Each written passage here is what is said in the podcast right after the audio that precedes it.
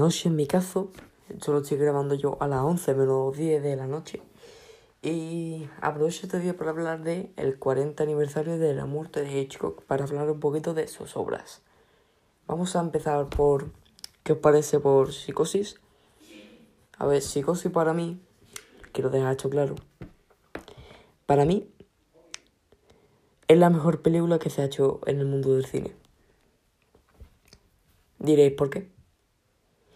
Y es que tiene muchos detalles que dejó Hitchcock.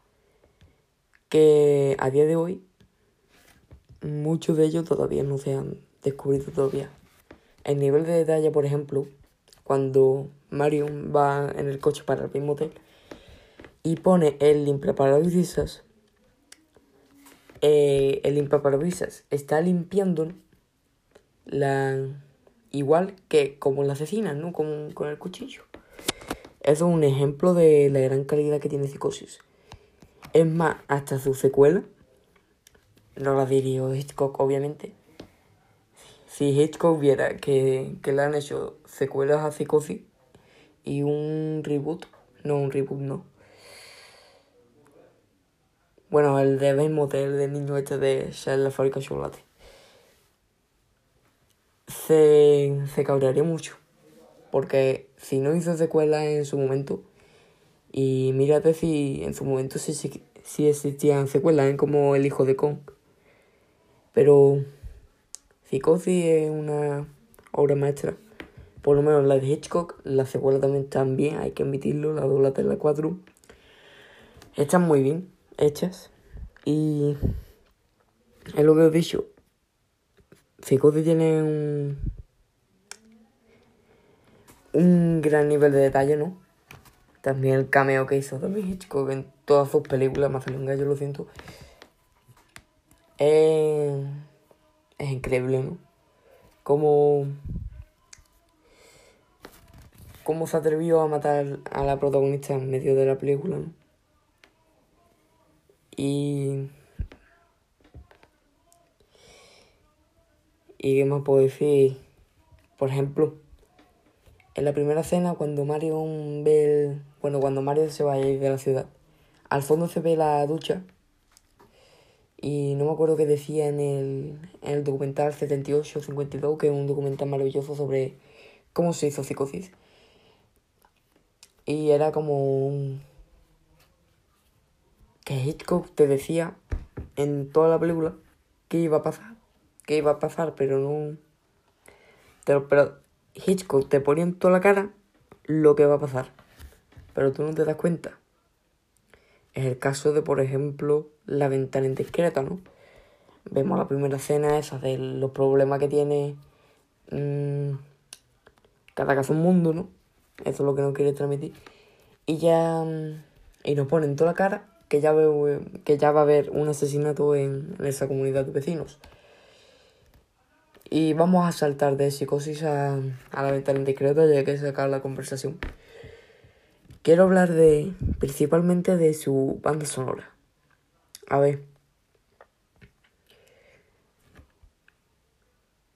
Es una banda sonora muy... Es, es que no tiene más que el piano ese. El piano que te dice todo. Ya no tiene banda sonora en sí. El, principio sí eso. Pero ya a partir del piano, que es la base principal de la banda sonora, ya no tiene más. más, más banda sonora. y la primera escena que nos cuenta cómo perdió. Bueno, cómo, cómo se lastimó la pierna. También una, una maravillosa forma de Hitchcock de decirnos mucho sin, sin decir nada, ¿no? Muestra la cámara rota, eh, después, no, primero muestra los pies, después la cámara rota, después la foto de un accidente de coche. Y es increíble, ¿no? Cómo logra transmitir mucho en, en 10 segundos menos. Es increíble. La escena Hitchcock, no sé si en su época también, pero la muerte del perro creo que hizo más por el por el terror del público, ¿no?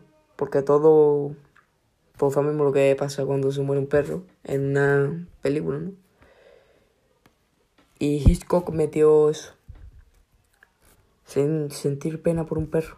Y saber quién y saber perfectamente quién lo mató, aunque no hayas visto la película en tu vida. Em, cuando aparece ya muerto el perro y lo recoge la vecina, en ese momento de de la forma en que lo encuentran muerto en los jardines, ya nos dice quién es el culpable. Ya está. Te dice. Em, saca la conclusión el protagonista, que no me acuerdo cómo se llama, James Stewart, que piensa que es. que el vecino con gafas es el asesino.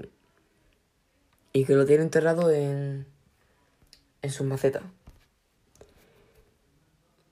Y entonces, cuando ya sale la escena de cuando matan al perro, ahí nos lo dice en la cara que ya sabemos quién es el asesino, que es el vecino. Bueno, vamos a pasar a. Entonces, pasar a, a con la puerta de los talones o los pájaros. Vamos a pasar a, a los pájaros. Los pájaros le faltó el final, el final de Terror Continuo, que es una escena eliminada, porque esa escena mm, vale la pena, porque no sé si habéis visto la escena eliminada, os la cuento yo. Y es que cuando abandonan la ciudad, encuentran a un amigo, a un amigo muerto, ¿vale? Sin ojo, como el que encontramos en la granja aquella cuando la, cuando la viaba, simplemente. Y después no sé si Hitchcock eliminó, eliminó esta escena por vértigo, pero salía todos los pájaros, un montón de cuervos, pájaros, en el, en el Golden Gate. No sé si la eliminó por vértigo o no. O no le gustó la idea del terror continuo. Que también los pájaros es, es una película de 10, ¿no? Es una película de 10 porque tiene tiene ese terror que tú nunca te podrías imaginar, ¿no?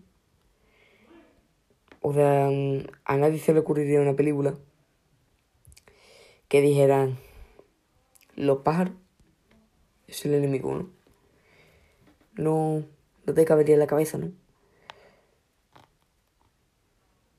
Y aquella época pues, lo hizo él, Hitchcock. Y lo hizo mm, no de cualquier manera, sino a todo lo grande, ¿no? La propaganda que hizo de una amenaza que viene de arriba. Ahí ya te das cuenta ya de qué va a ir la película, ¿no? Una amenaza que viene de arriba. Y en el poste sale Tippi Hendrix atacada por los pájaros. Entonces ya la idea de de, por ejemplo, un terror de, de que bombardean esa ciudad, pues ya se te quita de la cabeza, ¿no? Porque ve a los paros dando y, y ves la frase de un enemigo que viene desde arriba. Punto hoy. Te hacía un spoiler por toda la cara. Pero te hacía ir al cine para ver qué, por qué pasaba y cómo terminó, ¿sabes? Y Estoy, tengo el poste aquí al lado, ¿no? No te voy a mentir. Y Hitchcock dice, o se opone, y recuerda, el próximo grito lo darás de tu boca. O algo así, ¿vale? No, no tengo el B1 de inglés. Pero vamos a pasar a con la muerte de los talones y terminar el vídeo, el podcast que diga. Con la muerte de los talones.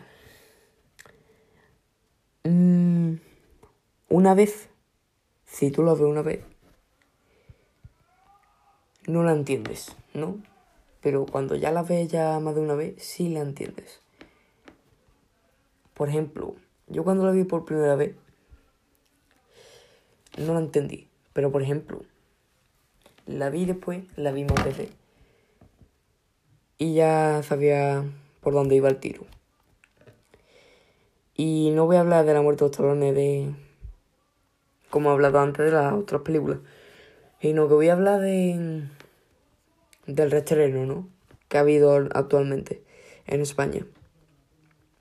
Y es que. No sé por qué, por favor, si algún oyente, bueno, si esto lo ve alguien, que me diga por qué cambiaron el doblaje en una cena. ¿Por qué? ¿Qué necesidad había? Si hacía falta cortar la cena porque no... Porque había problemas con el doblaje, la quista, pero es que no me cambie las voces, eso es matar la película. Y también había un montón de, errores del sonido, ¿no? A lo mejor estaba diciendo qué manera de, secuestrarme, ¿no? Por ejemplo, qué manera de secuestrarme, ¿sabes? Salió un piti hoy, no sé si era el cine, era la película, pero molestaba porque aparecía de vez en cuando. Y también la cena de... Vamos a hablar de la cena del avión. Que esa cena es mítica de Hitchcock que yo, sinceramente, todavía no sé, no sé. No sé de qué va la película realmente, de, verdad. Yo solo sé que lo confunde con Josh Kaplan y que intenta escapar de uno asesino, mm, barra secuestradores, barra no entiendo la película. Y bueno, hablando de Hitchcock en, en, así en general, yo digo que no va a haber un segundo Hitchcock. ¿Vale? Por muchos directores que haya ahora, por ejemplo, si yo fuera director de Suspense el estilo Hitchcock, seguramente si petaría una película, ¿no? Haría, me mandarían a hacer las secuelas que hagan falta. ¿Vale? Como hay en el cine de ahora de mierda, que sale una película famosilla, ¿no? Que gana muchísimo en taquilla. Y lo primero que hace la productora es hacer secuelas ya. ¿Vale? Una cosa que tiene fama. Actualmente se hace millones de secuelas. Pregunto solo Disney. Que Disney, vamos. Disney es un caso aparte, Dios mío. Que gana la película, no sé, ganan taquilla como Toy Story y sacan 10.000 secuelas que, que por lo menos la, la cuarta no vale ni... No, creo que vale más Tiburón 4 que esa, literal. Y el Oscar que ganó, Dios mío. Me ha robado el balón de oro. Y ya me he desviado del tema en que voy a hacer allá el capítulo de hoy. Muchas gracias por escucharme hoy. Y nos vemos en el siguiente podcast.